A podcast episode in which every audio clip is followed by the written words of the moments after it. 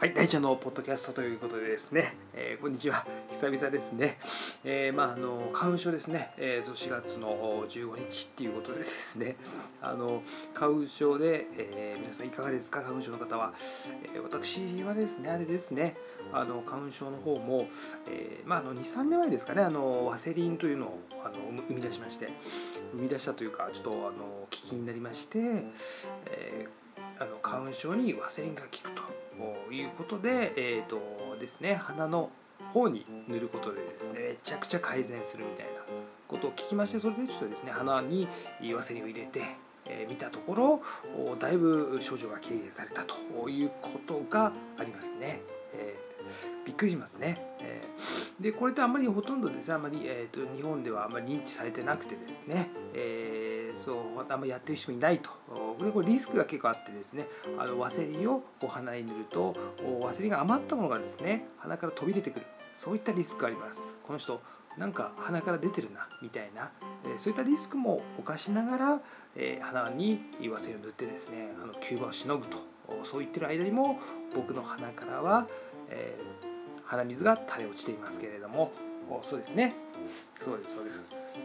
でもこれをやることによってですねだいぶ変わりましたね、えー、何かというとやっぱりその、まあ、もちろんあの、えー、ワセリンを塗ってそして、えー、鼻にですねワセリンを塗りつつそして、えー、マスクを塗ると。マスクをやると。そうすることによってほとんどですね症状がないと。いうことができましてあとはまあ薬とかを飲まずにやっていけると。そしてですね、え一番いいのはあの、あれです。桜のね花花見の季節。これねやっぱどうしてもあの花をねきちんと見たいんですね、えー、ただ、えー、花見をする時間と季節とですね。花見をする季節と花粉が舞う季節これ完璧に一緒なんですね、え、そしてほとんどワンセットでついてきますね。花が綺麗な場所は、え、ワンセットで杉が近くにあったり。そして杉の花粉がどんどん入ってくる場所だったりっていうのがありますね。これが大きな矛盾。それを一括でこう返済してくれた一括でやってくれたのがあれですね、え、何でしょう。かそうです。ワセリンですね。えでこのワセリンをですね23年前にちょっとあのブログであの聞いたのかちょっとどこかで聞い、え検索したのか分かんないですけども、えー、あのねワセリンを塗ってですね、えしたところだいぶ良くなったということでですねこれはあのまあ本当にねさっきも言ったようにあの日本であんまりやってる人いないということでですね、えー、まああの去年おと、まあ、今年ともですねやってるんですけども改めてですねあのついにあの NHK の方が目つけましたね NHK さんが。あイギリスの方であのなぜならイギリスの方でですねあの花粉っていうのもやっぱりあの万国共通で、まあ、ドイツとかもそうらしいですけども花粉の症状っていうのはやっぱり先進国では結構見られる現象でしてイギリスの方だと牧草のなんかがですね花粉の一部となってそれでアレルギー反応を起こして鼻水とかくしゃみが出るみたいな感じでですねあるようなんですけどそこでですね、え、皆が皆さんがですねイギリスの方が行っているのが鼻の中にワセリンを塗ると。これでですね、え大幅に改善される。これはですもあの一般化されてですね、えーまあ、NHK さんの方で、えー、テレビ私テレビ見て見ましたところそこで鼻水が改善された。鼻に塗ってるよ。当たり前だよ。みたいなね、えー、ものをやってましたね。え、で改めてこれをやっぱりあの僕自身もですねあのそのなんなんでしょう科学的根拠みたいなのがよく分からなくてですねやっていて、まあ、症状は改善されるけど本当はどうなのかなみたいなね、え、話がありましてですね、えー、まあ、とても基本的にはあそれは有効だということで、まあ、こう日本でもですねワセリン塗るということでですね NHK さんの試して合点さんでやってましたですね。えでこれで、え少しですね一番いいのはこれ認知をされていくというのが一番いいですね。えー、まああの4月ぐらいに鼻から何か出ているなこの人みたいな思われるそういったリスクを防ぐものもちょっとあこの人でもあれなのかな鼻の方から白いものが出ているけれどもこの人は花粉症なんだ花粉症でワセリンを塗っていてそれが一部出ているんだみたいな感じで、え思っていただけて、えそれでなんかこう言い訳として成立するんであれば私はもうこれ本当に大きなあの利点というか大きなあのもうあれですねあの大きなもう功績として残るんじゃないかな。NHK さんみたいな感じですね。で僕自身もそうですね、えー、まあ、ずっと塗ってみてあのここ数日ですねワセリンを塗らなかったところ結構やっぱりねあのぶり返してきてですねやっぱりあの花粉が入って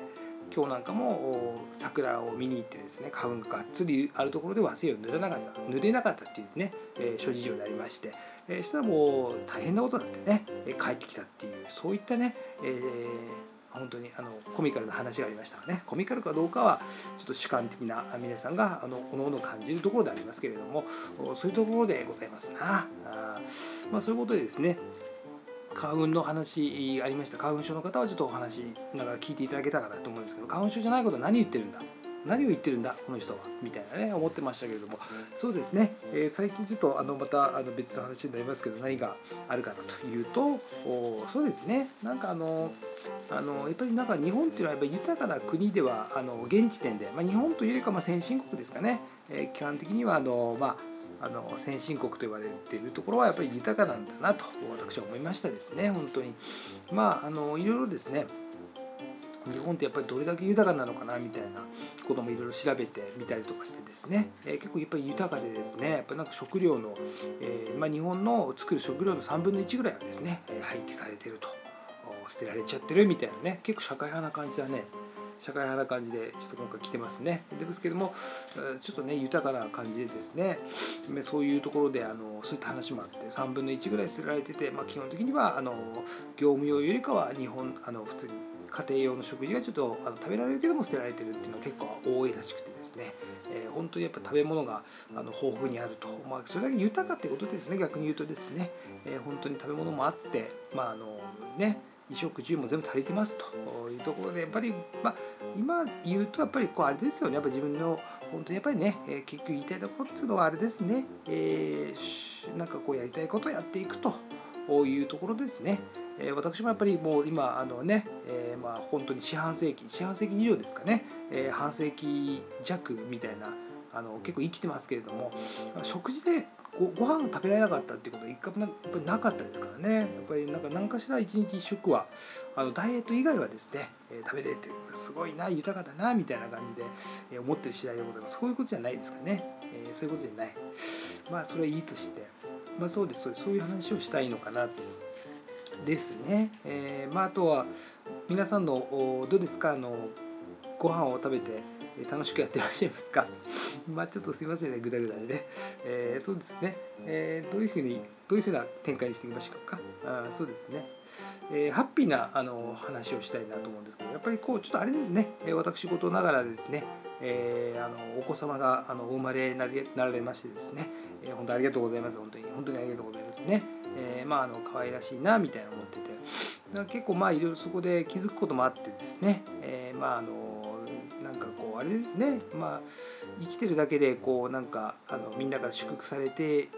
たんだなみたいなね。人ってっていうのはやっぱりちっちゃい子だとやっぱりそういうふうに思いますよね。あのちっちゃくてこうなんか何もふわふわしてこう生きてるだけで、えー、みんなが喜んでくれてで、ね、みんながこういろいろ用意してくれて泣けばこういろいろご飯が来て泣けばこうおしめとか入れてくれてで泣けば何でしょうね抱っこしてくれて最高ですね。本当にちょっとそういうなんかこう疑似体験したいなみたいなぐらいの本当に。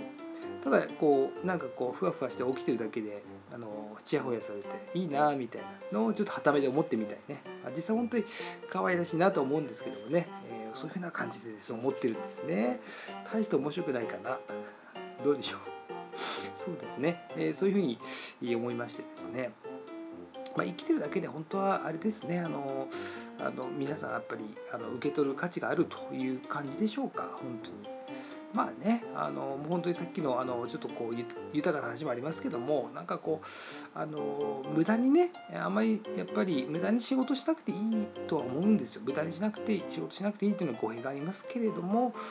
まあ何でしょうね。あの生産っていうのがもう生み出すとか生産みたいなのがもうほとんどもうあのあんまり成立しないようになってますよね。正直。物があり余ってるのであんまりこう既存のこうなんか今までの普通の概念的な仕事みたいなものとか、えー、何でしょうね、えー、なんかをしたいとかまあ何でしょうか、えー、とまあなんかあの一般的なあの仕事っていうんですかね、えーっていうのがちょっとあんまりなんか成立しないのかなっていうのを思いますよね。昔だったら多分あの物が何もないので、えー、仕事をすること自体で、えー、社会にも役に立ってでそしてまあお金も入ってですね欲しいものを変えてっていうのがねうまくこうリンクしてたんですけども今これねえー、まあ、戦後なんですかもう80年ぐらい経ちますけれども、まあ、もう無理ですよね、えー、もうほとんど全部ものがあの行き渡ってて全てのものがある状態で、えー、働く意義っていうのはもう基本的にはやっぱ自分の本当に、え好きなこととか、え心から愛することをやり続けるみたいなそれの延長線上のものとして仕事が存在するっていうものしかもう基本的にはないのかなっていうのは僕自身は思いますな。本当にそう思いますね。いろいろこう自分で、えー、いろいろなことを調べてもですねまあそういうふうなことに突き当たるかなみたいな。ですんで、えー、まあ本当に何て言うんでしょうね。何もしないこと自体っていうのがあのそのままでもせ、まあ、当たり前というかね、えー、別にそれで罪悪感罪悪感罪悪感って言うんでしょうね罪悪感とかえー、何もしなくちゃいけないみたいななんかこう焦りみたいなね、えー、生まなくてももう人全般がもうねそのままあのただ生きてるだけでもあのいいんですというふうな社会になってるんですすでに。えー、いろんなものを見てもそう思いますね。あとはもう本当にあの気持ち的なもの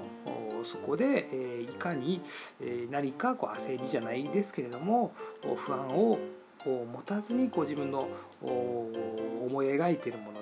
なんか心のこうななんでしょうねハートの部分にこう従っていくっていうのが一番こうあのそれがつながっていくのかな。仕事につながっていくのかな。最終的な仕事につながっていくのかなっていうふうに思う次第でございますな。ということ？そうですね、えー、ちょっとそうですね、えー、まあまあそういうことでですね皆さんも一緒にまたあのありますけれどもたまたまちょっとこうちょっと気持ちが高揚してですね、えお話をちょっとさせていただいたっていうところありますけれども、え基本的にまああれですね、えちょっとそうですね、あ、あの桜花見の季節もありますんでね、えー、ぜひあのお近くの桜を見に行っていただいて、えー、で桜がちょっと散った場所に関しては、えー、何でしょうね、えー、美しい花ですとか、えお花ですとかあとは美しい山ですとか、え美しい自然に触れている時間をちょっと過ごしていただくといいのかななんつってね思いましてですね、えそういうふうに思っている次第でございますね。そうさささねそう。ですね。でまああとはあれですか。あの皆さんの方で、えー、あなたの素敵な人と一緒に過ごす素敵なペットと過ごす。そして、えー、素敵なあ気持ちになるように、日々過ごすっていうのがね、えー、大切になってくるのかなっつって。そうですね、えー、じゃあまたちょっとあの来週ですね。来週やるかはちょっと本当に分かんないです。気まぐれで、えー、なんですけども。1ヶ月経ってますね。1ヶ月に1更新になってるんでもうちょっとね、え頻度をちょっと上げていきたいと思いますんで。また是非次聞いていただけると本当にありがたいなと思いますね。ありがとうございます。聞いていただいて、うん、あとはまあちょっとあのあれ、うん、まあいいやな。そうですね。じゃあまた次よろしくお願いいたします。近くまたやりますね。